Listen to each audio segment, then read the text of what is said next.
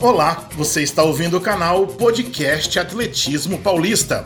Aqui você ficará por dentro de tudo que envolve a modalidade, agenda de competições, principais resultados, entrevistas, dicas de saúde e muito mais. E desde já convido para que sigam a Federação Paulista de Atletismo nas mídias sociais: Instagram, Facebook, no YouTube, Atletismo Paulista. Após a vinheta de abertura, voltaremos com a terceira edição do podcast Atletismo Paulista.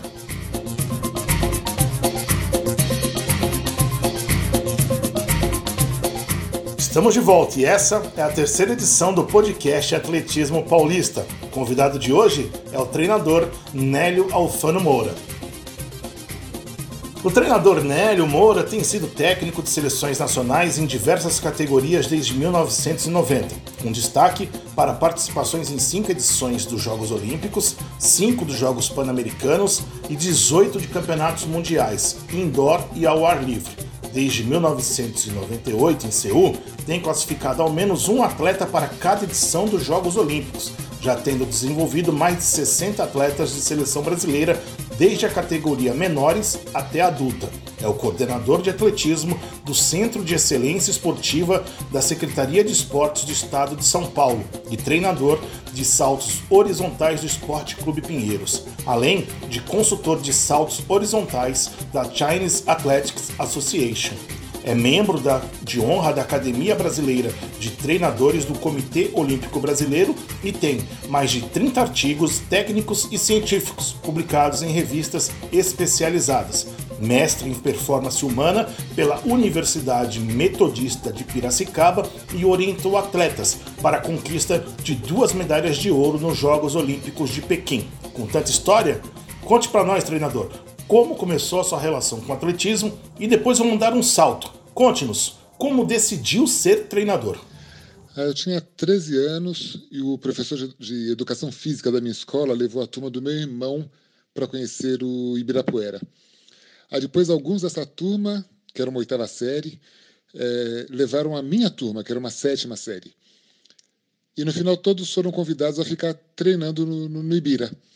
Alguns até começaram, mas no fim das contas só meu irmão e eu, e eu ainda depois de algumas idas e vindas, é que continuamos. Eu decidi bem cedo.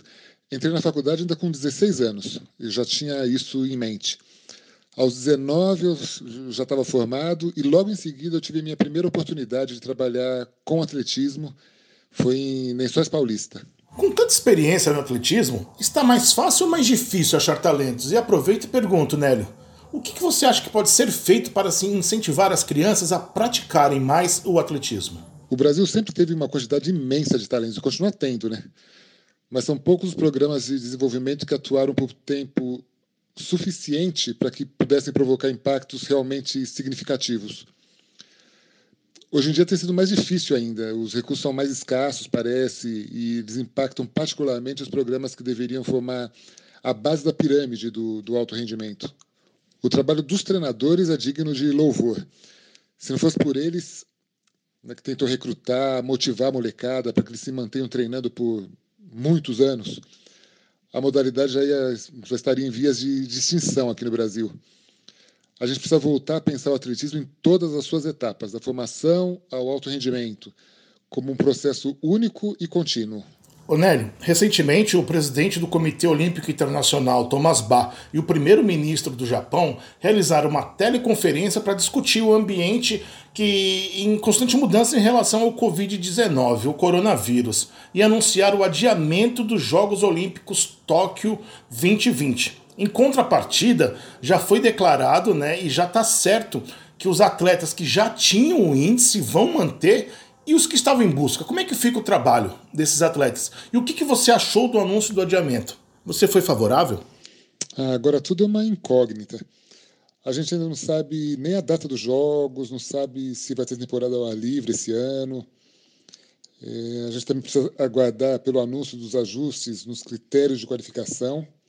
Então parece que quem já tem o índice vai ter o resultado reconhecido, mas a gente ainda não sabe como vai ser a qualificação pela cota. E a qualificação pela cota responde por aproximadamente metade dos participantes é, nas diferentes provas. Né? Bom, mas de qualquer maneira, devido às medidas restritivas que a gente está enfrentando, né, e são medidas acertadas, eu tenho pedido para que os nossos atletas se mantenham ativos dentro de casa, porque assim eles não vão sofrer muito quando o treino mais organizado voltar. Eu acho que depois que passar essa fase crítica do surto aqui no Brasil, a gente vai ter tempo para se preparar bem para 2021. Aproveitando que você falou sobre preparação dos atletas, como tem sido essa relação, né, já que estamos em isolamento social? Ah, quase todos os nossos atletas são de fora de São Paulo e eles já voltaram para suas cidades. Né? Eles vão tentar se manter treinando dentro de casa, então vai ser um desafio bastante grande. Nélio, desculpa voltar no assunto, mas é muito pertinente. As autoridades demoraram para anunciar ou até mesmo chegar à conclusão que o melhor a ser feito seria adiar os Jogos Olímpicos. Mas para o profissional do esporte, isso foi um alívio? Eu fiquei aliviado por ver a decisão mais sensata finalmente sendo tomada. Eu sei que deve ter sido difícil e por isso que ela foi tardia, é, bom, mas pelo que a gente tem visto, quando alguma medida relacionada à Covid-19 é tomada, ela geralmente já está atrasada. Isso não foi diferente com relação aos jogos. Só mudando um pouco do assunto, né, mas não fugindo de Olimpíadas, nós falamos tanto e eu não perguntei. Qual a sua melhor lembrança quando o assunto é Jogos Olímpicos? Eu só tenho lembrança boa de Jogos Olímpicos. Eu tive o privilégio de estar presente em todas as edições desse século a primeira foi em Sydney 2000. É, em várias delas eu tive a companhia da Tânia, né, minha esposa, e nas duas últimas a nossa filha esteve presente também, a Larissa. Só de estar nos jogos com seus atletas, isso já, já é algo, nossa, mágico. Aí ter tido finalistas, medalhistas, isso é indescritível. Aí, claro que meu grande momento foi Pequim, 2008, com as duas medalhas de ouro do salto de distância, com o Irving Saladino, com a Malren, né? mas eu me recordo com muito carinho e respeito de cada participação de atleta do nosso grupo. Ser olímpico é para poucos, eu acho que a gente devia valorizar muito mais aqueles que conseguem chegar lá. Ô Nélio, antes de terminar, fale um pouco onde você está atuando e qual que é a relação com os patrocinadores. Eu sou treinador do Esporte Clube Pinheiros e do Centro de Excelência Esportiva. O Centro de Excelência, onde eu trabalho junto com a Tânia, é mantido pelo governo do estado de São Paulo. O Pinheiros tem patrocinadores captados pela lei de incentivo do governo federal, que é um mecanismo fundamental para que o esporte brasileiro possa encontrar alguma perspectiva para o futuro.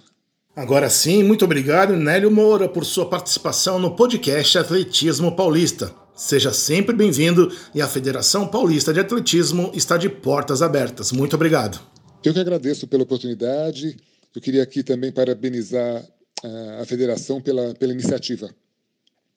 Queria também agradecer é, aqueles que há tanto tempo nos têm dado suporte, mas particularmente pelo apoio nesse momento aqui, que é desafiador para todo mundo.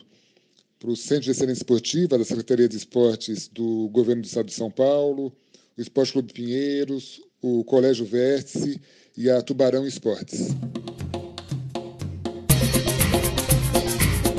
Terminamos aqui mais uma edição do podcast Atletismo Paulista. Eu sou Júnior Alves e na próxima segunda-feira estaremos de volta. Continue conosco em nossas redes sociais.